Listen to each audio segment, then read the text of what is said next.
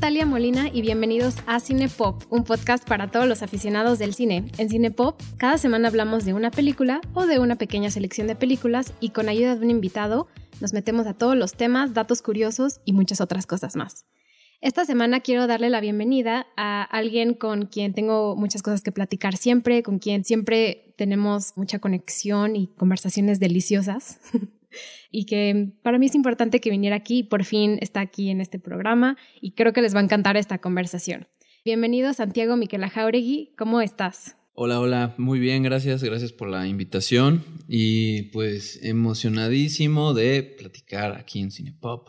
Santiago es músico de profesión, pero haces un poco de todo, ¿no? Eres freelance, das clases, también haces ilustraciones. Creo que eres alguien que tiene muchas cosas que brindar al arte. Pues sí, esencialmente soy músico y productor y también me encanta la caricatura, los cómics y sí, también he dado clases, espero que cada vez menos. pero sí, o sea, como buen millennial le hago a todo. Muy bien, es la profesión de hoy. Sí. Hacer un poquito de todo. Todólogos. Sí, los millennials somos todólogos. También corto mi pasto. ¿Alguien necesita que le corten el pasto?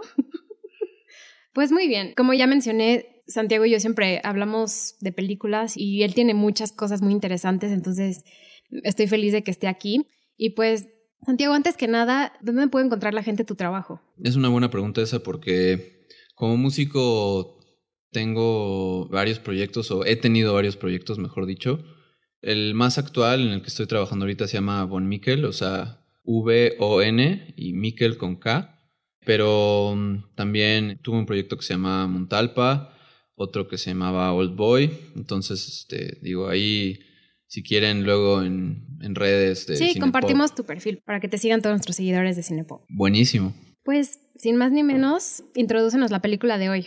Bueno, pues es un peliculón, ¿qué te puedo decir? Es de mis películas favoritas y es nada más y nada menos que Children of Men o Niños del Hombre, dirigida por Alfonso Cuarón y pues simplemente cada vez que la veo le encuentro algo nuevo, o sea, son esas películas que tienen tanta sustancia que son deliciosas de ver una y otra y otra vez. Puedes encontrar un, detallito en cada escena, o sea, está construida de una manera que te sorprende cada vez que la ves. Y cada cuadro es como una fotografía y, siento es de esas películas que no hay nada que sea como extra. O sea, ya sabes que luego ponen así como escenas de relleno porque igual como que ya no sabían qué poner. Esta película no es de esas. O sea, es de estas que cada cuadro, cada escena, cada momento tiene su razón de existir. Sí, tiene un propósito. Sí, o sea, de hecho, para hacer una película apocalíptica no se me hace muy larga. Creo que una hora 50 minutos, me parece. Y normalmente estamos acostumbrados ya a películas de más de dos horas, ¿no? Para que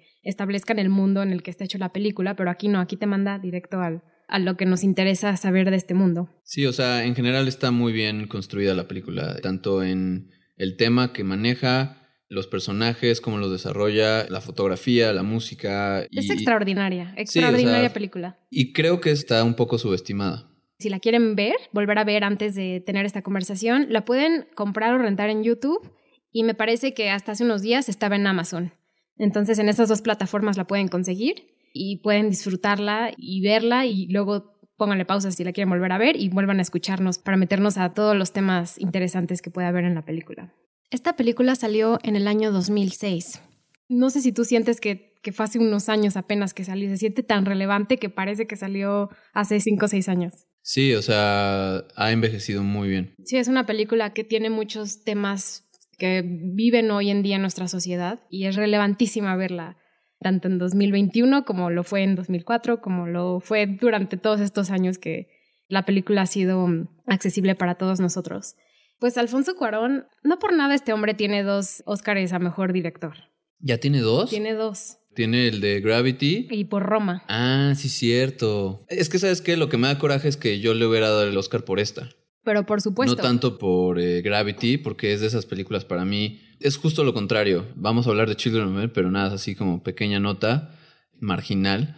Gravity la ves una vez y ya sabes qué es Gravity. O sea, no tiene esta cualidad como la tiene Children of Men, que en serio, cada vez que la ves es una experiencia nueva, totalmente. No, aparte, yo creo que Gravity estaba hecha para la experiencia cinematográfica exclusivamente. O sea, también se puede apreciar si tienes una super tele o, en un celular, si quieres, la puedes ver. Se pueden ver los detalles, pero Gravity lo que vendía era la experiencia de verla en una pantalla muy grande y el sentimiento de, estar perdido en el espacio, como si fuéramos Sandra Bullock y, George Y el sonido, ¿no? 7.1, las explosiones y todo. O sea, no es mala peli, pero si se trata de reconocer un trabajo redondo, así, casi casi perfecto, Children of Men. Me parece bastante curioso que Cuarón haya decidido o sea, porque tuvo esa oportunidad de tener un blockbuster, ¿no? Como lo fue Gravity. Y él se, como que se volvió a, pasar a, una, a crear historias más personales y más pequeñas. O sea, aunque Roma es una escala muy grande, o sea, sobre todo para lo que se hace en México,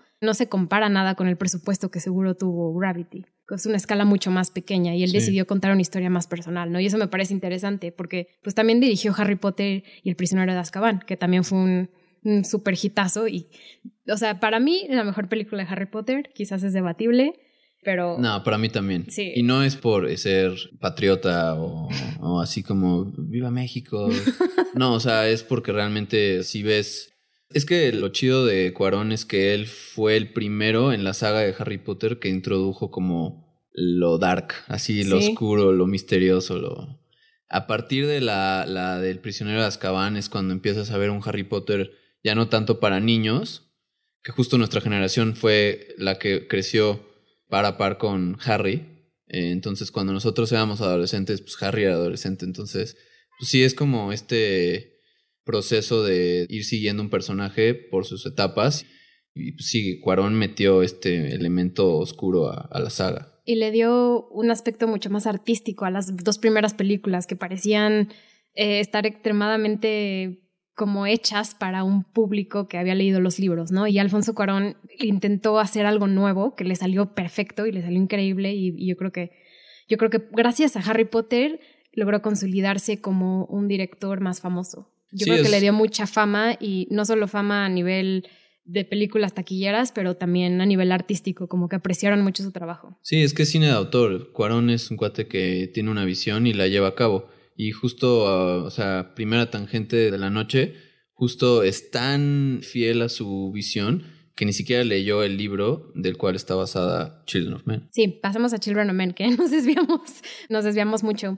Pero quiero recalcar que en 2016 críticos de la BBC clasificaron esta película como las 100 mejores películas del siglo XXI y varios críticos le han puesto cinco estrellas. O sea, se ha convertido en una película que yo creo que ya lo dijiste, en su momento no fue famosa, en su momento no resalta como lo, lo hizo unos años después, como que la importancia y relevancia de la historia que contó, en ese momento no importó. Sí, y justo en, en estos tiempos de pandemia y de, pues, de crisis, la ves y pues no solo resuena más, sino que como que tiene más profundidad. Sí, claro, o sea, ¿cuántos años ya pasaron? ¿15?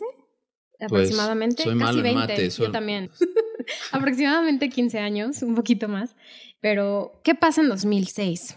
Los escuchas de Cinepop seguro ya me han escuchado hablar muchísimas veces de la importancia de los ataques del 11 de septiembre, el impacto que tuvo en la cultura y cómo consumimos cultura. Y esta es una película consecuente de lo que pasó ¿no? y de lo que sucedió en la guerra de Afganistán y en la guerra de Irak. Lo vemos muy presente, sobre todo en escenas del final que de una vez voy a decir, ya vamos a tener spoilers, entonces ya vamos a hablar completamente libre de la película. Spoilers. Spoiler.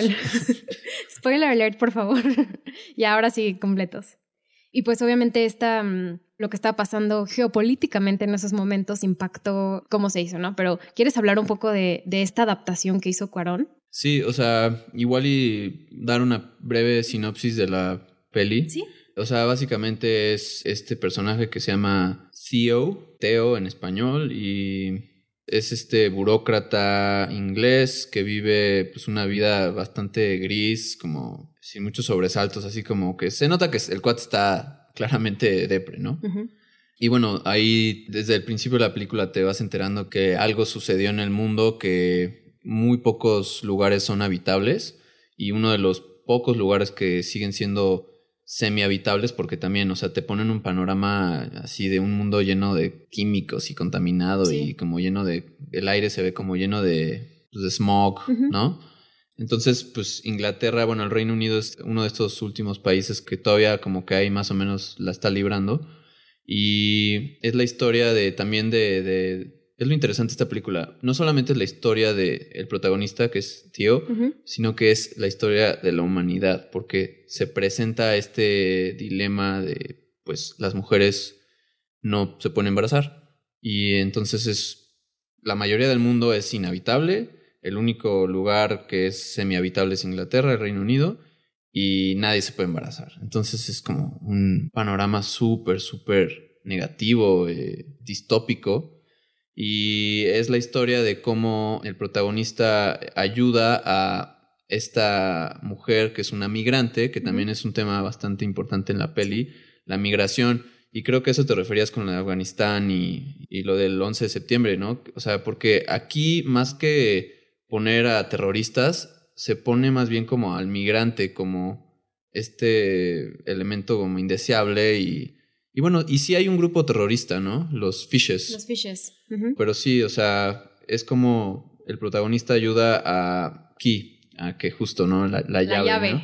Cómo ayuda el protagonista aquí a llegar a este barco que simboliza como la salvación, o sea, lo llaman The Human Project.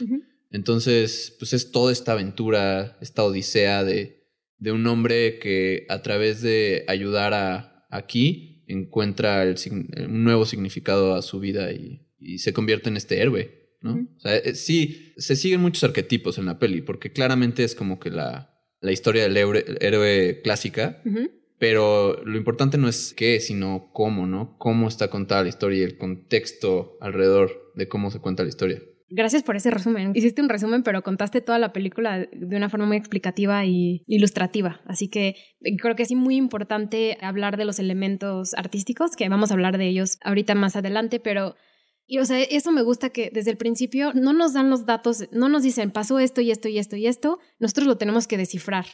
Por ejemplo, una de las cosas que yo me di cuenta es que cuando están enseñando imágenes de otras ciudades, es que vemos Nueva York y vemos como una, una ola de humo que puede ser un arma nuclear o que se detonó. Sí, nunca te dicen. Nunca te dicen, pero asumes que la, la ciudad fue destruida por un ataque nuclear. O sea, yo así lo interpreté porque luego también Julian, eh, interpretada por Julian Moore, dice que sus papás estaban en Nueva York cuando pasó. Entonces no te dicen exactamente qué pasó, pero el hecho de que todas las ciudades o países del mundo, incluso ponen la Ciudad de México, está destruida, sabemos que el Reino Unido está acogiendo estos inmigrantes que están llegando, ¿no? Y incluso Theo en algún momento dice, no tienen a dónde más ir, o sea, este es el único lugar donde llegan y los tratan... Como criminales. Como criminales. Que justo siendo mexicanos, pues toca ahí fibras sensibles, ¿no? Pero sí, o sea, es lo que se está viviendo en la frontera México-Estados Unidos todos los días con mexicanos, pero también con pues centroamericanos, africanos, haitianos, ¿no? Y también en la frontera México-Guatemala. O sea, el tema de la migración no es nuevo, ¿no? Y cada vez va em, empeorando y, y por eso, o sea, como que por tantos frentes la película toca tantos temas que son muy relevantes ahorita que dices como casi casi como que esto es como medio profético, o sea, sí. se va a cumplir como que de lo que habla esta peli, porque, o sea, a ti me interesa saber, o sea, ¿te dio como para abajo decir, ver la peli y decir como, híjole, estamos fritos? O más bien como que logró lo contrario de, wow, hay esperanza. Ay, me gusta mucho tu pregunta. Las dos cosas. A mí me, me resonó muchísimo que esta película haya salido en 2006 y 10 años después, 2016, fue cuando hubo esta votación, referéndum del Brexit. Y esto fue consecuente de muchas cosas de muchos años, o sea, no fue un factor determinante algo en específico, pero uno de ellos fue el hecho de que fue la guerra en Siria y los sirios estaban escapando a través de Turquía y luego a través de Europa y obviamente esto fue uno de los factores por la que la gente fue a votar a salirse de la Unión Europea, que a mí todavía me parece brutal pensarlo y todavía tienen muchísimos problemas, no voy a meter a como el Brexit pues sigue, sigue, sigue ahí. Yo nunca he sabido realmente en términos prácticos qué significó el Brexit, pero... Nadie sabe. Nadie sabe. O sea, técnicamente ya se salió de la Unión Europea, pero tiene una bronca gigantesca. Pero bueno, sí, no es un tema de Brexit, pero me interesa mucho cómo esta película refleja lo que iba a pasar y lo que dices. Fue una premonición de lo que iba a suceder. O sea, cómo Cuarón tuvo esta visión. Porque la película está basada en una novela de P.D. James, ¿no? Una mujer que en los 90 se escribió este libro. El libro, la verdad, es bastante diferente a la película. Yo no lo leí, pero vi algunas de las diferencias. y no toma el tema de inmigrantes tanto. O sea, Cuarón fue quien lo impulsó esto y Cuarón no, nunca leyó el libro de P.D. James. O sea, él dijo, me gustó la historia, le mandaron una página de lo que era la historia y él la desarrolló a partir de eso con otros escritores, creo que son cinco escritores en total, y a partir de esa historia él creó esto, ¿no? Entonces, él logró en, en 2004 ver un poco lo que iba a pasar. O sea, no solo es el caso de Reino Unido, o sea, vimos también en 2016 ganó Trump. O sea, este año 2016 a mí se me hace importantísimo para entender este odio hacia el otro, incluso más que 2004. Claro. El miedo a que alguien que no sea de tu propia nacionalidad venga y te robe tu trabajo, que es lo mismo que decía Trump, ¿no? Make America Great Again. Pues es bastante desesperanzador pensar que la película, pues un poco predijo que iba a pasar esto, pero al mismo tiempo también tiene un mensaje de esperanza. También te da un mensaje de que todo va a estar bien. ¿Tú cómo recibiste este mensaje de esperanza?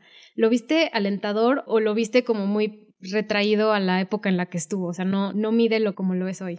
Lo que pienso al final de la, de la película es que como que Cuarón deja como un signo de interrogación. O sea, porque realmente no es una película que termine dándote esta como sensación reconfortante, así como de ya, ya, ya, ya, todo salió bien y la humanidad va a seguir, sino que simplemente, pues sí ves que llega el, el barco del Human Project. Y se llama Tomorrow, se Ajá. llama Mañana. Exacto, o sea, sí está aludiendo a que como director y como persona, como ser humano, él piensa que sí todavía hay posibilidades para que la raza humana corrija el rumbo, pero realmente nunca, o sea, uno de los peores errores de la historia sería sacar Children of Men 2. No, ¿Qué mostrarías? Pues sí, llega el bote este, rescatan aquí, el hijo crece y se vuelve en presidente, o sea, ¿sabes? Y salva a la raza humana, o sea, como que realmente eso ya no le importa al director, o sea, es como de, ah, eso ya me da igual. Lo importante es que el mensaje de, ok, sí llega al barco, pero a partir de ese momento, de ese punto, el que ve la película llega a sus propias conclusiones. Y es como de, bueno, pues, ¿no? O sea, quién sabe qué pasa, pero es mucho más poético, obviamente. O sea, terminar así que terminar con algo así como mucho más aterrizado y como sí, y de entonces Ki llegó y pasó tal. Entonces me encanta ese final abierto, esperanzador, pero nunca sabes, ¿no? Igual alguien muy pesimista dice, no, pues seguramente cinco minutos después descayó un rayo y ¡pam! se acabó todo. O alguien dice, no, pues después la raza humana sí se logró salvar y aprendimos nuestra lección como raza, como humanidad y... No, y la esperanza es lo que mueve a nuestro personaje. Vemos, lleva una vida rutinaria, como dijiste, de burócrata. Su vida es aburrida, gris. Hablemos de esa primera escena, porque, o sea, esta película es de esas películas que sí tienen, como dije, un ritmo perfecto, o sea, nada sobra, te va contando la historia con una cadencia muy, muy uniforme, como te mantiene picado, interesado, pero como que hay, yo diría que como tal vez tres escenas que hacen a la película. Es la primera escena, la escena inicial, la escena del tronco en llamas, que tiene ahí unas cosas técnicas muy interesantes, y la escena donde está esta... Donde está en el campo de refugiados. Sí, y- este enfrentamiento de balazos y de repente el bebé está llorando y todos se callan. Yo creo que esa es una de las secuencias más espectaculares que existen en el cine. O sea, puedo decirlo a lo mejor en el, en el siglo anglosajón. Ahí chillas. Así, Ajá. si no chillas, ¿qué te pasa? Sí. Tío, eh, en el momento en el que se reencuentra con su ex esposa, nos damos cuenta que él tuvo un hijo con ella, que se llama Dylan, y que pues lamentablemente el niño falleció. Y es- eso me gusta, o sea, ¿qué opinas de que no sabes por qué existe esta infertilidad? No te lo dicen, No, tú tienes que deducirlo. y eso es lo padre, o sea, porque, bueno, yo creo que sí te como, bueno, a mí me, me arrinconaron a pensar de que el mundo está tan ya corroído, eh, tan eh, intoxicado por la industria y todo lo que contamina el planeta, ¿no? O sea, químicos, armas, eh. Incluso lo que comemos. lo que comemos, la basura que generamos. Pero sí, nunca te dicen. Y eso es lo padre, porque como tú como espectador estás igual que toda la humanidad planteada en la película. Nadie sabe por qué están pasando lo que están pasando y muchos piensan, porque te lo ponen claramente en la película, muchos piensan que es un- una especie de castigo religioso, de que el- un dios, ya sea el dios judeocristiano, el dios islámico, el dios lo que sea, Un ser supremo, una Sí, deidad. Dios está castigando a la humanidad con el regalo más preciado que tiene, que es la habilidad de, pues, de reproducirse, ¿no? O sea, de... Porque, ¿qué es la reproducción? Es el futuro. Los bebés, los niños son el futuro de la humanidad. Es lo que te hace levantar todos los días, el tener un propósito, el saber que todo sigue. Es muy fuerte. Y también es muy chida este personaje que solamente te enteras que existe porque lo están viendo en la tele. Baby Diego. Es que, así empieza la película, imagínate. O sea, la película empieza en un café donde están viendo una bola de personas que están consternadas, con una cara así de desesperanza. Como Baby Diego, un chavito que fue, le tocó ser el último, bueno, la persona más joven del mundo, el último en nacer, cómo se, por su fama, como si fuera estrella de rock, ¿no? Como si fuera eh, súper famoso por algo que él haya hecho. Por nacer. Él le tocó nada por ser el más joven. Cómo se volvió loco y tenía problemas de ansiedad y de depresión, así, y se suicida, ¿no? O lo matan o algo así, pero el caso es que Baby Diego, ¡pum! Desaparece. Desaparece, se muere y, y esa es la primera escena. O sea, la gente así consternada viendo la tele y luego la bomba. Y obviamente ahí entra Tío y le vale gorro. Ese plano secuencia es espectacular también. Si llega, pide su café, ve, ve en la tele que se murió este cuate y dice, ah, chido, X. y se sale y gracias a esa indiferencia sobrevive al, al, ataque terrorista de esa bomba, que también es algo ahí como interesante, ¿no? O sea, como quién es él como persona y cómo él ve a la humanidad hacen que él se convierta eventualmente en el héroe. O sea, mm. tiene que estar como de un lado de... Su opinión tiene que estar del lado de la desesperanza para que él sea el elegido casi casi, convertirse en el héroe y pasar al lado de la esperanza, ¿no? Uy, me gusta mucho ese pensamiento. Y sobre todo que esta indiferencia lo hace reencontrarse con Julian. Ella le da esta esperanza momentánea, porque Julian sale, ¿qué? Julian Moore, ¿cuánto sale? ¿10 minutos? Con el personaje de Clive Owen y vemos hasta incluso cambia la luz en la película. Mm. La luz naranja, amarilla, más no me esperanzadora. Había dado cuenta, claro, sí, cierto. Y cuando ella muere, pues muere en esta secuencia que tú comentaste, donde están en el coche y sale este tronco incendiado. Que es una de las secuencias. O sea, es que justamente las tres secuencias de las que hablé hace ratito, todas son un poquito como el, el distintivo de Cuarón, que son las secuencias largas, las tomas largas. Entonces, la primera es una toma larga, pero dentro de todo no tan larga, ¿no? O sea, no tan difícil de lograr. Pero luego la que le sigue, que es la del coche, esa sí tuvo que realizarse con unos, así, con unas cosas técnicas muy, muy especiales, porque la cámara que sigue a los personajes, pues obviamente se tiene que mover para seguir toda la acción. Entonces tuvieron que idearse ahí una, un sistema, o sea, como que instalar en un coche Sí, sin techo, ¿no? Sí, sin techo y una serie de como de asientos abatibles y que se pudieran mover así para que la cámara pudiera fluir a través de los personajes que están en la escena.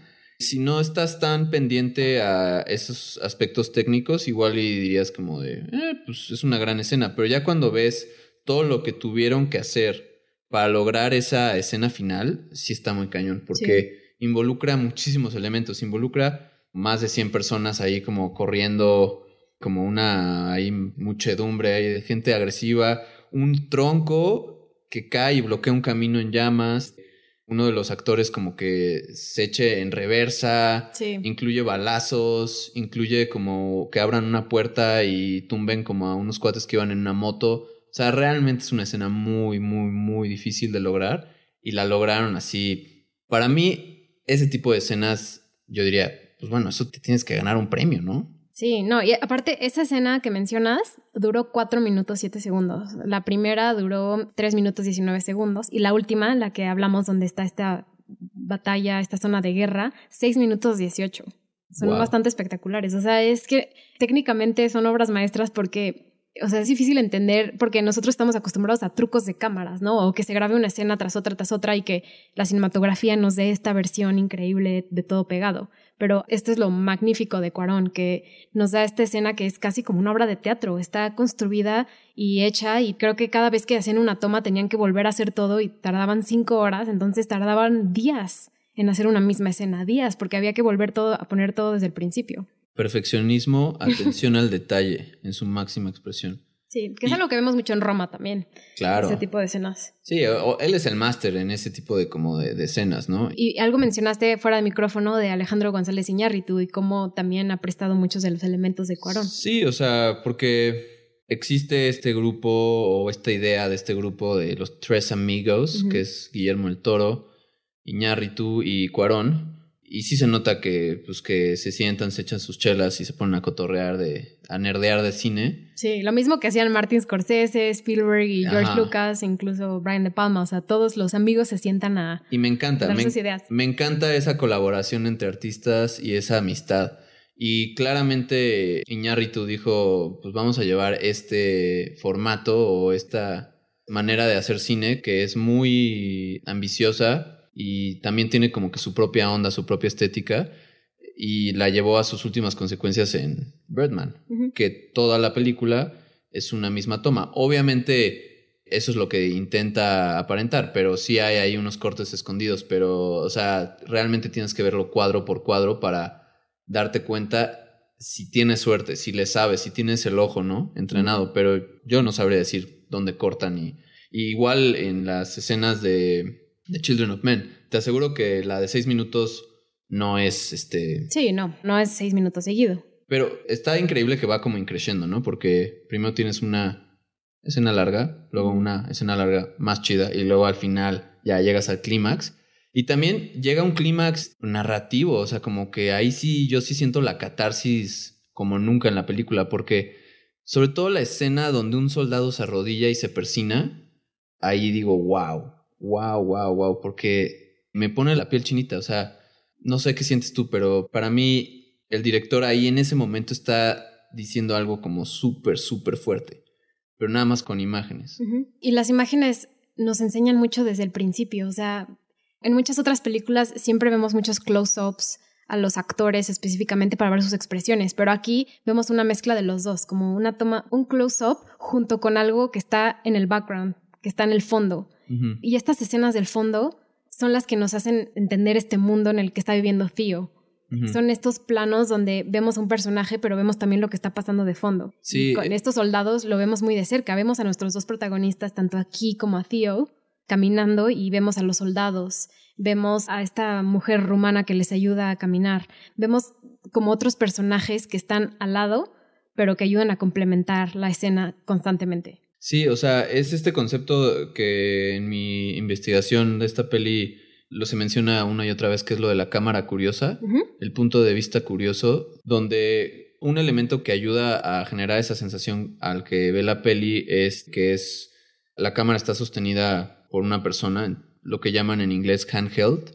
Entonces, eso, cómo se tambalea la cámara y así le da un cierto realismo, ¿no? Porque así más o menos experimentamos nosotros el mundo, ¿no? Es como ver un documental. O estar parado caminando atrás de aquí y de Tío, así como de... Y luego el hecho de que la cámara no solamente sigue a los protagonistas, pero sino que hay ocasiones, por ejemplo, hay una escena muy padre, bueno, no muy padre, la verdad, es bastante desgarrador.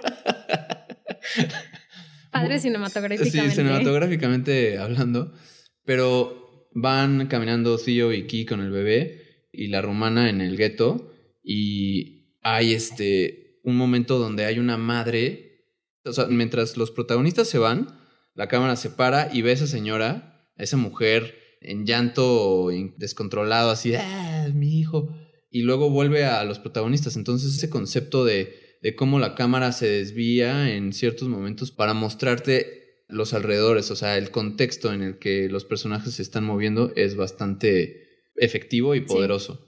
Ya que estamos en eso, de una vez hay que introducir a Emanuel Lubezki, porque el chivo, eh, gran cinematográfico mexicano. Ya, así como el chivo, como si fuera tu cuate. así como, sí, chivo, ya sabes. Chivo. Nominado al Oscar por esta película, que no ganó. No puedo creerlo. Nadie puede creerlo. Aquí se acaba el programa, ya. Estamos enojados. Queremos que le den ese Oscar, por favor. No, o sea, ganó tres años seguidos en 2013, 14 y 15. Eh, o sea, ganó. Oscars no le faltan. No le faltan. Ganó tres y tres seguidos. Muy generosos, pero esta película se la merecía. O sea, lo que dices, el handheld. Y obviamente fue gracias a Cuarón y esta colaboración de ellos dos. Pero Lubeski usan la luz de una forma impresionante. O sea, esta película se grabó en noviembre se nota que es invierno. ¿En cuántas películas podemos ver esta luz que empieza en las mañanas de invierno? A lo mejor aquí no lo vemos tanto en la ciudad, en otros lugares fuera sí presenciamos como este frío de las mañanas. No sé si tú sentiste como que logró transmitirnos este clima. Totalmente, totalmente. Es muy impresionante. O sea, la luz a mí me, me impresiona muchísimo. Hay una escena donde Theo llega a la escuela cuando están a, punto de ver a Sid, que es el policía, que los va a infiltrar a Braxiel. Gran personaje. los va a infiltrar al, al, campo de refugiados. Y hay una escena donde Theo se sale del coche. Y justo en el momento que se sale del coche, vemos el sol, el atardecer, ahí. O sea, justo el sol está perfectamente encuadrado en la escena. Y eso yo creo que pocos directores lo logran transmitir y una colaboración tan buena como Lubezki y Cuarón, que también lo vemos en The Revenant, que lo hizo con González Iñárritu, pero pocos cinematógrafos nos enseñan la luz como las enseña Lubezki. ¿Sabes? A mí a qué me recordó mucho la fotografía y como la ambientación de la peli. ¿Tú sabías que el Chivo Lubezki fue el director de fotografía en El jinete sin cabeza?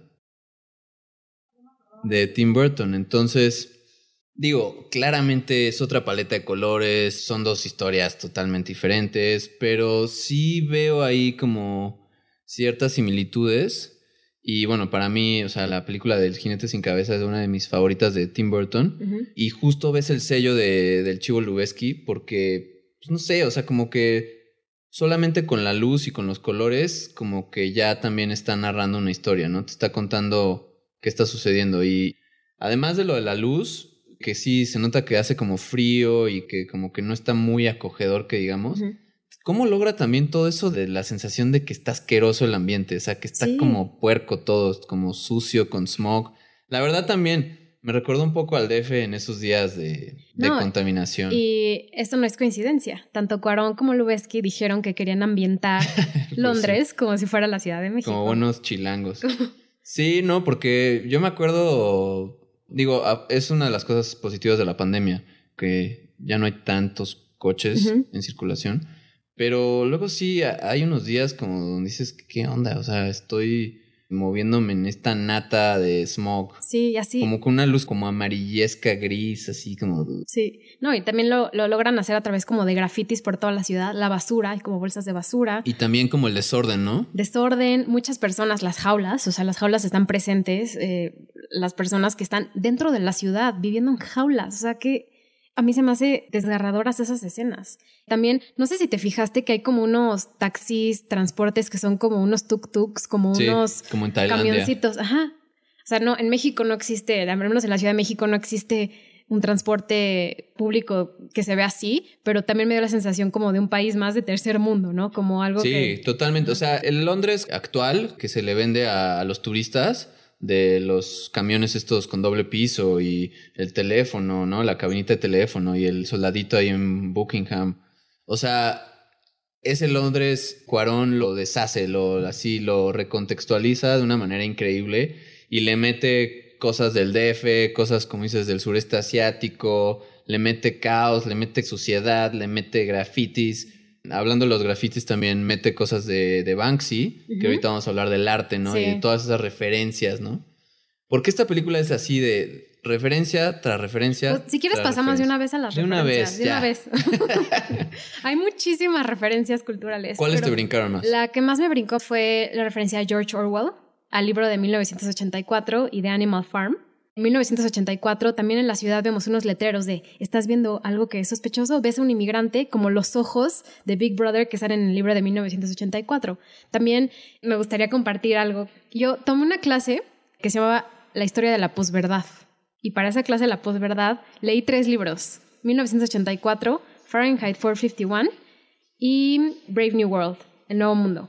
Y esos tres libros me ayudaron a ambientar mucho qué pasó. O sea, 2016 por eso fue un año tan importante para mis estudios, porque es como detonante de este mundo de la posverdad.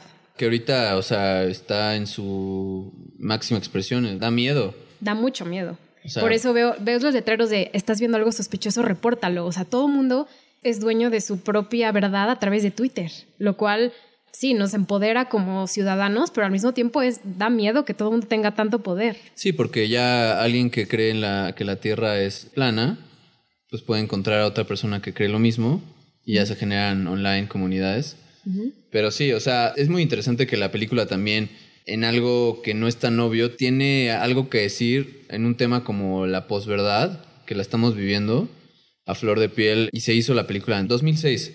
En 2006 no había, según yo, Facebook. No, ni siquiera, No había, no. o sea, no había ni siquiera iPhones, ¿No? ¿no? O sea, smartphones no había. ¿Había Blackberries a lo mejor? Quizás. Había Palms. Yo creo que esa es una constante en el cine. Bueno, en el buen cine, si existe algo así. Pero sí, o sea, el buen cine es el que es universal, el, el que no envejece, el que toca temas tan universales, tan generales, tan importantes a la condición humana que simplemente no envejecen. Sí, y por eso también quiero que me menciones tú tus referencias como que más te llamaron la atención. Otra de ellas también es el libro de Animal Farm, bueno, la obra de Animal Farm, donde vemos mucha referencia a los cerdos, ¿no? Y los animales también tienen mucho que ver en esta película, pero quiero preguntarte, ¿qué referencias a ti te llamaron más la atención o, o si quieres hablar de ellas en general o lo que quieras decir de todas las referencias que, culturales que tienen?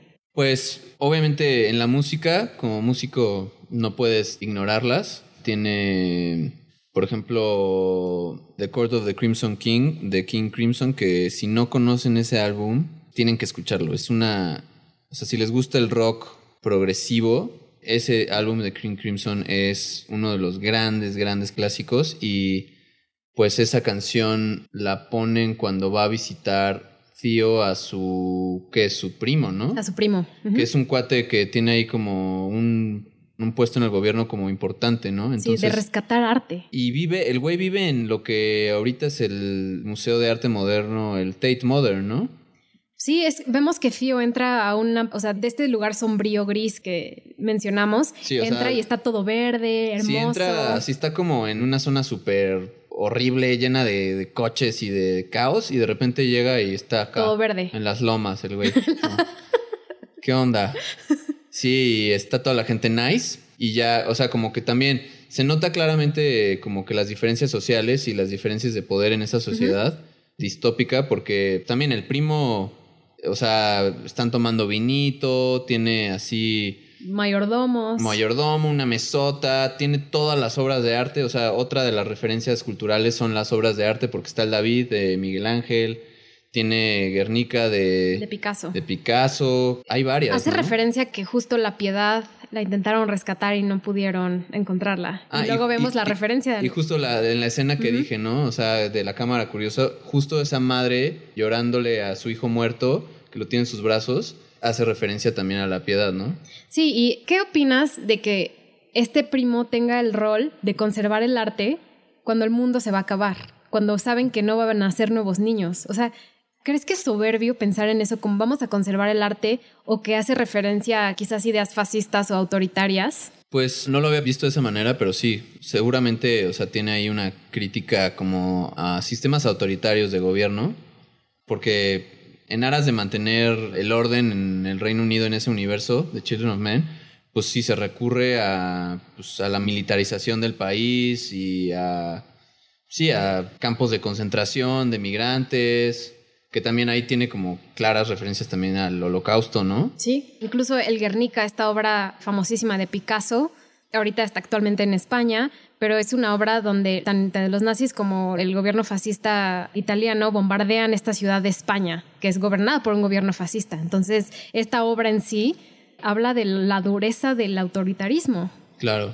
Y entonces, a tu pregunta, que un mundo que se está acabando le ponga tantos recursos a salvar las obras de arte de la humanidad, pues habla de este choque de ideas, ¿no? Porque si el mundo se va a acabar, pues no sé, igual y está saliendo más mi lado como pesimista, ¿no? O sea, porque hace sentido decir, pues si ya se va a acabar el mundo, ¿para qué recupero las grandes piezas de arte?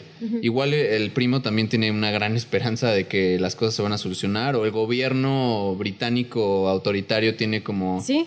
Pero también hay un, vi un video que justo habla de ese tema de, ¿ubicas a Slavoj Žižek? Sí, sí, sí, sí lo vi ese video también. que justo dice como que es muy fuerte que pongan esas obras de arte O sea, porque no solamente son obras de arte que hablan del autoritarismo o que tienen referencias a guerra de así, sino que también son obras de arte que hablan del legado y la historia del ser humano, de la especie, ¿no? O sea, porque ¿qué es la cultura más que un reflejo de qué es importante para el ser humano? La belleza, la estética, la memoria, ¿no? La historia. Y la humanidad va en un rumbo totalmente fatalista, o sea, más bien no tiene rumbo. Se va a terminar la especie humana en unas décadas porque ya no va a haber niños. Entonces, Zizek dice que el hecho de que esas obras que en su conjunto engloban toda la historia del ser humano, de la raza humana, que estén fuera de contexto, que estén en un DEPA, habla de este choque de ideas. ¿Qué es el David si no tienes al Renacimiento y el movimiento renacentista y a Miguel Ángel y, ¿sabes? ¿Y qué es el Renacimiento sin la, Edad Media, ¿no? De, esta manera de pensar súper religiosa y, no querer... Porque el Renacimiento vino, fue una, este redescubrimiento de lo que hicieron los griegos. Entonces, si le quitas ese contexto a las obras de arte, ¿realmente las puedes llamar obras de arte? ¿Realmente cumplen su función? Pregunta para ti. También vi ese video de Zizek y es fascinante. Él siempre tiene opinión de algo. De, de, muchas películas pueden encontrarlo. Algo que puedo decir es, así como hay tanto referencia también al autoritario, vemos cuando están hablando tanto el primo como el personaje Clive Owen, este tío, ¿qué vemos a lo lejos? Bueno, pues sí, Animals de Pink Floyd, otro álbum increíble de... Pero es igual, o sea, es una réplica exacta de la portada de Animals de 1900. 77. Que también Animals habla de Animal Farm. Exacto. O sea, es una... A eso iba. O sea, también nos enseñan a este cerdo, que es el cerdo fascista, que habla como de un gobierno autoritario. Pero cuando le preguntaron a, Alfonso Cuarón, le dijeron, esta película habla de, de, qué pasa en esto en una dictadura o en un gobierno completamente autoritario. Él dijo, no, esto es una película que hace referencia a que también pueden pasar cosas malas en una democracia. La democracia también se deteriora que es el caso del Reino Unido. Y lo vemos en el caso de Brexit. ¿Quién votó para que se saliera el Reino Unido de Europa? Los mismos ciudadanos. Si le das el poder a esos ciudadanos, eso logras. Es una democracia. A través de. O sea, no me quiero meter demasiado en el tema porque yo no soy británico, pero he oído de gente que vive allá que, que a través de la desinformación y del miedo. y del miedo al otro. sí, y de una campaña de, de, pues no de odio, de pero... De xenofobia. Sí, o sea, como de y también de nacionalismo, o sea, de como nosotros necesitamos cuidar nuestra soberanía como ingleses, como británicos, y no podemos aceptar que unos cuates en Bruselas, creo que está el Consejo de la Unión Europea, ande decidiendo por nosotros, ¿no? Que es lo mismo de Trump, o sea... Exacto, 2016 fue detonante. Por sí, sí, sí, está cañón. Y justo todas estas referencias a libros, a discos, o sea, es como, esta película es como un festival de, referencias, ¿no? Porque además no hemos hablado de las referencias más, más, más importantes, porque... Introdúcelas. Porque hay un librito que no sé si conozcan, pero que el protagonista se llama Jesús y el libro se llama La Biblia la cultura occidental en la que vemos y en la que esta película está realizada, pues sí es una obra occidental al fin y al cabo. O sea, Alfonso Cuarón realizó esta película en Inglaterra con producción americana, pero es mexicano. O sea, nuestra visión es a través de este relato cristiano. Y él viene de México, un país en su mayoría católico, entonces, o sea, más que la, si es la Biblia o el Corán o, o sea, cualquier libro sagrado, todos esos libros tienen arquetipos. Y los arquetipos son muy efectivos, o sea, porque hablan de la humanidad en general, no solamente de una religión en particular. Entonces, a ver, ahora te va a ti nombrar, listar ahí todas las referencias religiosas. ¿Cuál te resultó más así impactante? La que más me impactó, o sea, a nivel personal, fue la escena donde Key le revela a Theo que está embarazada. Es una escena donde está en un establo, está lleno de animales, o sea, de vacas, y por eso digo, la referencia a los animales es constante. Los animales parece ser que todavía se reproducen, porque los vemos en grandes cantidades. Vemos a las vacas. Pero también hay muchas escenas de vacas que las están quemando, ¿no? ¿No te diste cuenta? Hay, hay muchas escenas de, pues sí, de ganado que ya la palmó y que los están quemando. Qué fuerte. Sí, no me di cuenta de eso. Pero bueno, claramente sí. Es la escena del, igual y no del nacimiento en sí, pero esta fertilidad de ella se representa a través de este establo, que es lo mismo de la escena del- de la natividad, del nacimiento de Jesucristo. Es Y tampoco se dice quién es el papá, ¿no? Que también es una referencia a, a la Virgen María. No soy tan No religioso. expertos. no soy experto. Pero, o sea, sí. Está esa, ¿qué otra? Está. Pues al final, cuando nace el bebé, que están en el barco, podría ser esta mm, representación de que el niño es el quien va a salvar a la humanidad, ¿no? El niño que, bueno, niña, es una niña que se llama Dylan. Ah, sí, cierto. que es contrastante también, ¿no? La mujer es la que va a salvar al mundo, tanto la mujer como ella, que ella puede reproducirse, como la niña que nace. El futuro es femenino. Sí, o sea, hay, hay mucha simbología religiosa. No, y Y- de hecho el libro de P.D. James es muchísimo más contexto, es- se considera un libro cristiano por naturaleza, fue mucho más simbólico en ese sentido que la película lo fue. Sí, la película toma muchas referencias, pero el libro sigue siendo un libro que se ve religioso en su totalidad. Cuarón realmente lo respeto mucho como director porque hace su tarea. No pone cosas de una manera así trivial, o sea, realmente si le rascas encuentras referencia tras referencia y nada es así inútil, o sea, todo tiene cumple una función. Por ejemplo, el nombre de Theo, pues teos, teología, ¿Podrías interpretar que el barco de Tomorrow es el arca de Noé?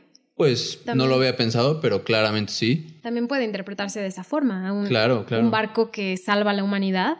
La historia del arca de Noé salva a todas las especies, ¿no? Entonces está salvando a la especie humana, este barco que se llama Mañana, The Tomorrow. de Tomorrow. Oye, una mención que quería hacer, que no, no puedo irme a este programa sin mencionarlo, es la gran aparición de Michael Caine. Ah, claro, no hemos hablado de Michael Caine nada, no lo puedo creer. Porque Michael Caine, la mayoría de las pelis en las que lo veo últimamente, pues todas son de Christopher Nolan. O sea, y yo si fuera Christopher Nolan también haría lo mismo. Diría Michael Caine, te amo, eres, Do your thing. eres un chingón. Así, aunque sea un papel eh, súper como meh, como Tenet, que por cierto, ¿la viste? Sí, claro. No manches, no entendí nada, pero bueno. Nadie. Este, deberías hacer así como un, un- un show de Entendiendo Tenet. Hicimos un show como de Christopher Nolan y hablamos muy brevemente de Tenet porque no entendimos. Quizás tengo que hacer un rewatch para poder Sí, explicarla. Ten-. Tenet para gente lenta, como yo. yo no entendí nada. Está cañón. o Es sea, compleja, es compleja. Está compleja. Pero bueno, Michael Caine en esta película como que no hace de Michael Caine. ¿Me explico? Como que normalmente los papeles que interpreta el Michael Caine ya viejo es de gente sabia, de gente como muy como mesurada, como de gente como No, incluso en su, en su papel de eh, mi simpatía, de Miss Congeniality, sale como todo posh, como todo Ajá. arreglado, perfecto. Y aquí sale todo como funky, pelo largo, fuma mota, es todo como de, a ver, jálame el dedo y o sea, es un gran personaje. No, y él mismo habla, esto es algo que no mencioné, pero en este mundo tan torcido existe una medicina, un kit que te da el gobierno que te hace que Ah, te mueras rápido, sí, como un cierto. kit, kit Lo- de suicidio que se llama Quietus. Quietus. Eso está cabrón. Sí, eso también habla mucho de, de la desesperanza y de la situación tan crítica que está viviendo la humanidad. Porque imagínate, o sea, la situación está tan, pero tan mal que tu propio gobierno te dice, no hay bronca, si ya, o sea, esto es demasiado para ti, tómate un quietus y te vas a quedar así dormidito y te vas a morir. Bueno, es, es como, o sea, normalmente la gente muy religiosa o, o los gobiernos muy conservadores están en contra de la eutanasia. Pero justo este gobierno fascistoide, militarizado y así, te dice, no, si quieres Muérete. morirte, venga, date tu quietus. Y además está interesante porque la historia también de, de Jasper, el personaje que interpreta Michael Caine, es un cuate que le ha ido muy mal, es un caricaturista cuya esposa está pues como vegetal, ¿no? O sea, algo le hizo el gobierno, creo. Sí, aluden a que algo pasó. Algo pasó y es una viejita que no habla, que simplemente está ahí sentada y este cuate, pues yo creo que el humor es una manera para él como para lidiar con el duelo y con la situación tan... Aparte, todas las veces que veo la película me siento tan en casa cuando estoy en esas escenas donde sale Michael Caine. Es el único lugar donde te sientes en casa. Entonces, en el momento en el que esta casa es invadida, recordemos que llegan los fishes, que también es toda una historia porque, ¿Tú crees que los fishes son buenos o malos? Uy, pues Julianne Moore, el personaje de Julianne, Julianne se llama, habla de que ella quiere hacer un, un movimiento pacifista, donde se integren los inmigrantes y donde todos tengan los mismos derechos. Ella desde el principio dice eso. Pero ellos la, la matan, ellos mismos Sí, la matan, porque sí. ellos no quieren este movimiento pacifista. Entonces, Su nombre es muy complicado, pero ¿cuál es el actor que justamente se vuelve en el líder de... Es el de 12 Years of Slave. Chiwetel Ejiofor. Ay, güey. Chiwetel Ejiofor. Ándale, tú sí lo amas acá. ¡Pam! Pam. Es que aparte sé que Chiwetel Ejiofor tiene el mismo cumpleaños que yo, entonces siempre me acuerdo de él. Ah, y aparte está muy guapo, o sea, también. También. O sea, yo creo que él se volvió más movie star que Clive Owen. ¿Qué le pasó a Clive Owen? Como que es la única película realmente seria que le conozco, donde no está haciendo como un chick flick o donde no está haciendo como así, ya sabes, así un cuate que le disparan con 30 metralletas y el güey no le pasa nada, ¿sabes? O sea, como que o se va como mucho hacia la acción ya exagerada o, o sale como en películas Sí, con Julia no. Roberts. Y justo hace un par de meses salió una serie de Apple Plus que se llama Lizzie's Story, que está basada en un libro de Stephen King con Julianne Moore. Pero está pésimo, o sea, pésima la serie. El primer episodio está dirigido por un director chileno que se llama Pablo Larraín, que está bien, o sea, tiene buena dirección artística. Pero Clive Owen, yo creo que su carrera no desta, o sea, como que pensabas que lo viste en esta película y dices, va a ser súper buena estrella de acción, va a sobresalir. Y yo creo que le fue bien dentro de lo que cabe, pero no se me hace como un actor que diga su historial destaca. Esta película es espectacular y su actuación es buena, pero no, no puedo recordar como otra película muy buena que él salga recientemente. Se diluyó ahí en, en todas las estrellas de Hollywood que hay. Bueno, lo llamarías estrella de Hollywood, o sea, porque él es primordialmente como un actor inglés, ¿no? Sí. ¿Quién sabe? Y luego los actores ingleses tienen una tendencia a decir, ¿sabes qué? Estoy hasta el gorro de, del cine y se van siempre como al teatro. Como que esta escuela de Sí. drama shakespeariano, como que les late. Igual está haciendo teatro, igual es muy bueno, pero ya dijo, ¿sabes qué? El cine no es lo mío. No. Porque Sí. son dos formatos totalmente diferentes. Pero sí hace un gran papel, Clive Owen. Sí. ¿Sabes algo que a mí me impresionó mucho? Que en ningún momento vemos a, lo vemos usar una pistola o disparar. Y yo creo que esto, por eso esta película destaca por no ser tan americana como otras historias. En historias americanas, sí, vemos las pistolas o los disparos, los revólveres alrededor. Él nunca tiene una pistola en su mano, nunca. No. O sea, él es nuestro héroe sin tener que dispararle a nadie. Y a mí eso me encanta porque estamos tan acostumbrados a que nuestro héroe mate. ¿En qué momento crees que Clive Owen se vuelve en el héroe? Yo creo que se vuelve en el momento en el que ve de nuevo a Julianne Moore, hasta que ve este momento de esperanza y de amor. ¿Tú qué opinas? No, yo iba a decir que en el momento en el que ve aquí, en el granero, Yo también, o sea, ese momento le da una energía impresionante porque sabe que está en sus manos la especie humana, pero él decide ayudarla por el amor que le tenía a su ex esposa. Sí, nunca hablamos de esto en como un poco la historia detrás del personaje de Theo, pero él era un activista. Él era alguien que creía en, pues, en el futuro y luchó sus batallas ahí ideológicas contra el sistema junto con su esposa, pero justo yo creo que cuando se muere su hijo y las cosas no terminan bien con su esposa, con Julianne Moore, porque yo creo que ahí se fracturan cuando ella decide seguir persiguiendo este sueño rebelde, como muy idealista, y él decide como, no, todo está perdido, todo está jodido, yo ya no quiero. Y es justo cuando vuelve a, a recordar que él también pues, tiene todavía Sí. un poquito de rebeldía, todavía Y creo que también logra tener mucha esperanza a través del personaje de Key, que es protagonizado por Claire Hope Ashday. Y ella es muy chistosa, ¿no? Como de- le dice, le voy a poner a mi hijo Frowley. Y luego dice, le voy a poner Bazooka. Y él como, ¿cómo que le ibas a poner este Bazooka? O sea, como que encuentra una relación con ella muy especial. Es que es una niña. Es un-. O sea, ¿cuántos años tendrá? Yo calculo el personaje. 23, 24. Ah, yo le estaba calculando menos, como 18, 17. No, porque si el niño más joven, Baby Diego, se murió a los 18 años, entonces ella tiene más de 18. Correcto. Ah, tienes sorpresas, ¿eh? Ya vi. No, sí, o sea, ella lo hace muy bien, pero no sé, ¿ella ha hecho alguna otra cosa, no, verdad? Yo no, no, la he visto. de- en cine, la verdad, no ha hecho nada que yo conozca. Hizo una película que se llama The White King en 2016 y salió en un episodio de Doctor Who el año pasado. Y bueno, después de todo lo que hemos hablado de la esperanza, del futuro, igual ya no tiene tanto que ver con la película, pero no está de más mencionar que, pues sí, nos encontramos en una pandemia, ¿no? O sea, estamos en un escenario de película. Igual y no, no este, lo sentimos como tal, porque obviamente en una película pues, todo está condensado en dos horas, pero sí estamos viviendo tiempos de desesperanza. Desolación. Que la gente está medio depre. Aislamiento. Mucho. Aislamiento. O sea, la verdad no está nada chido. Tú, después de ver Children of Men y después de toda esta conversación, ¿cuál es tu pronóstico para el mundo? O sea, ¿tú eres una optimista o más bien dices, nada, nos vamos a morir todos? creo que es una mezcla de los dos. O sea, tengo.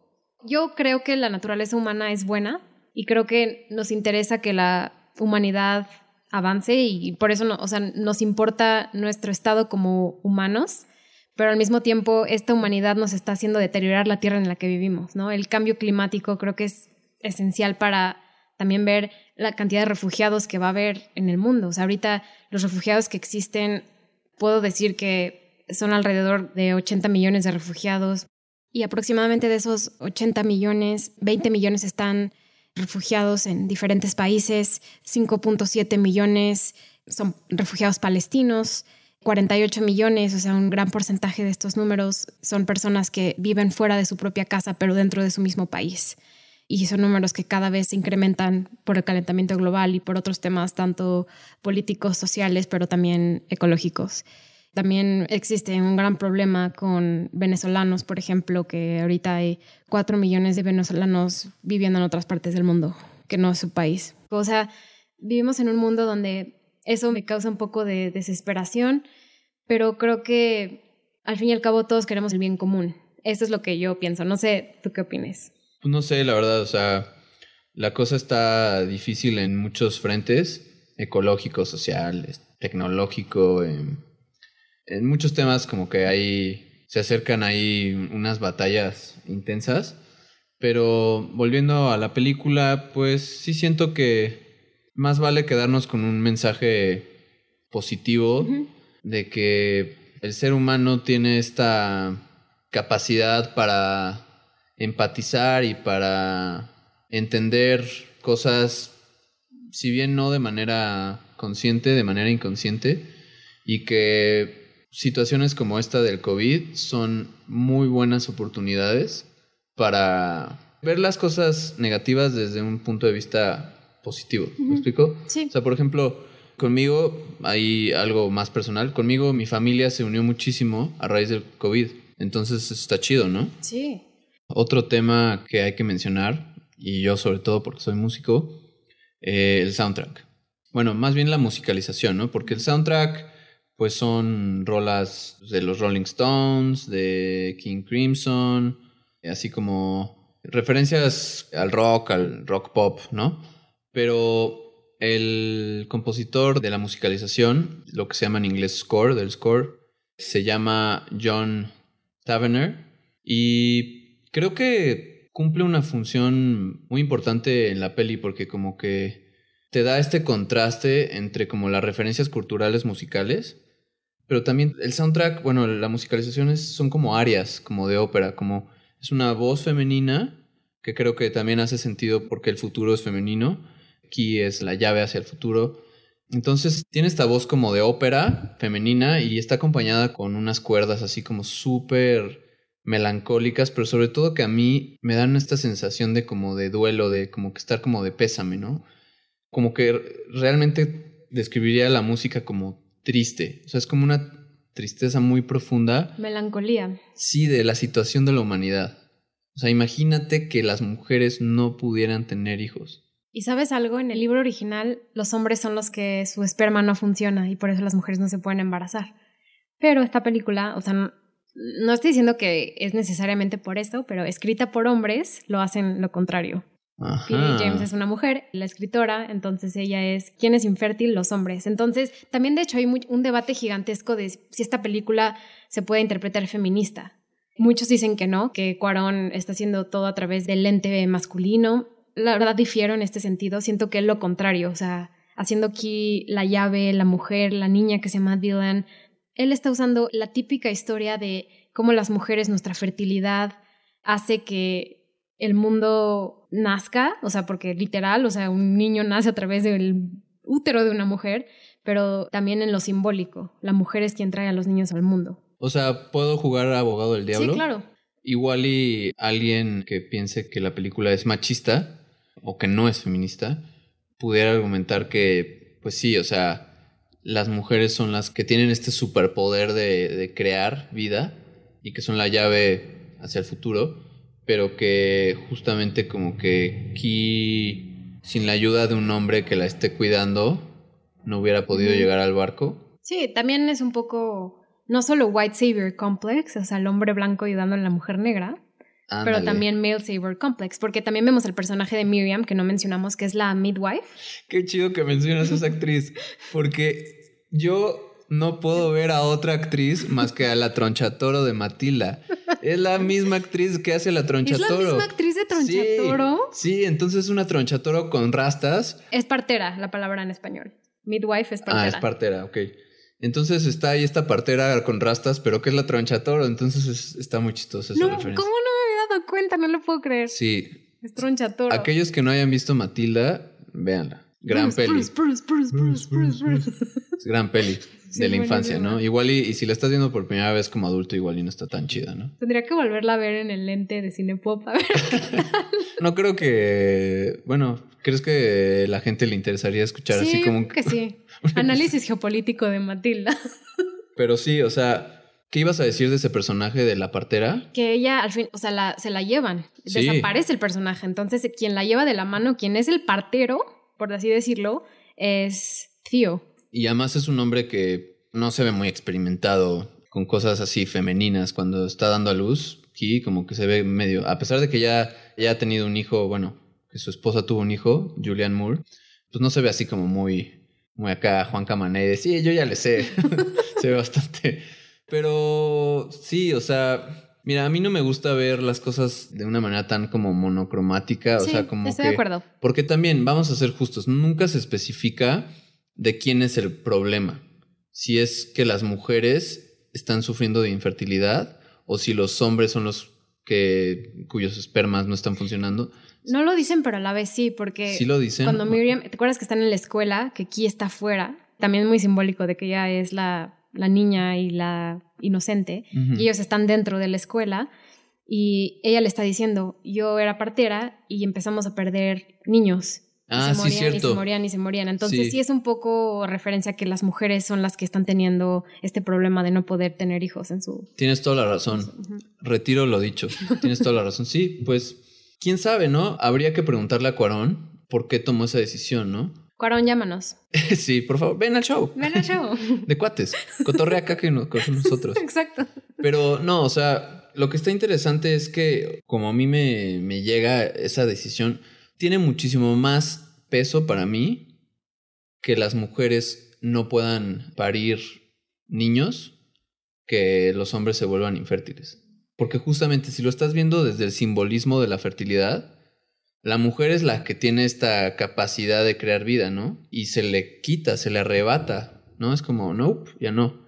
Entonces, igual y creo que por eso se podría haber tomado esa decisión de tienen que ser las mujeres las infértiles, porque simplemente conlleva más peso a la historia, o sea, es como más, tiene un impacto mayor. Me gusta ese análisis. Siento que como que no lo hacen un tema implícito, pero yo creo que sí está muy abierto a interpretación. Sí, y por cierto, otro dato curioso, P.D. James le encantó la película. Ah, sí. En una entrevista argumenta que la película amplía su novela. Y lo mencionamos poco, pero quiero volver a destacar. Esta película tuvo un presupuesto de 76 millones de dólares y ganó 70 millones. Recaudó 70 millones, o sea, no ganó, No ganó nada. no recaudó lo que tenía que recaudar. wow. Es bastante impresionante y no fue, o sea, fue reconocido sobre todo por el BAFTA, que es el, la Academia Inglesa. inglesa, bueno, la Academia Británica. Estaba nomás nominada a la película, pero a los premios Oscar estuvo nominada, pues a Lubeski estuvo nominado, pero no ganó. Mejor edición y mejor guion adaptado. Y mejor guion adaptado ganó mm, Los Infiltrados, la película Mm. de Scorsese, que si quieren escuchar el programa de Scorsese, vayan a, a Cinepop, ahí lo pueden escuchar. O sea, yo creo que ya en retrospectiva me gusta aún más esta película por su estatus como de underdog, así como de es buenísima y no ganó nada.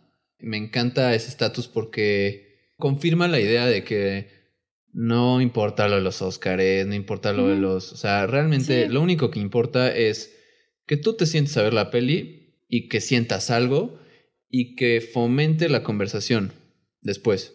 Y que la veas 20 años después y todavía deje de qué hablar y, sí. Que hoy en día, 2021, estemos hablando de todos estos temas que son tan relevantes, o sea... Sí, o sea, porque las buenas películas logran justamente eso. No vas a hablar de, por ejemplo, de Alvin y las ardillas 3, porque, pues, o sea, la ves una vez y se acabó, ¿no? Pero películas como El Padrino, como Children of Men, como... ¿Cuál así? ¿Cuál dices tú? Los infiltrados. Que Los infiltrados, sí, o sea, cine de, de veras, pues siempre las ves, las ves y quedas boquiabierto. Pues Santiago, muchísimas gracias por venir al programa. Voy a compartir el link a tus redes sociales para que los escuchas de Cinepop te sigan. Y pues muchas gracias por estar aquí. Recuerden seguirnos en Spotify y en Apple Podcast. Déjenos una reseña. Y en Instagram y Twitter estamos como cine-popmx. Mándenos lo que les haya nacido de esta película, lo que quieran compartir. Adelante cualquier sugerencia para hablar en el futuro, los estamos escuchando siempre. Así que muchas gracias por seguirnos, gracias por escucharnos, gracias por estar con nosotros cada semana y pues nos vemos hasta la próxima. Gracias Santiago. Gracias a ti Nat y muchas gracias a todo el público por escuchar. Adiós. Bye bye.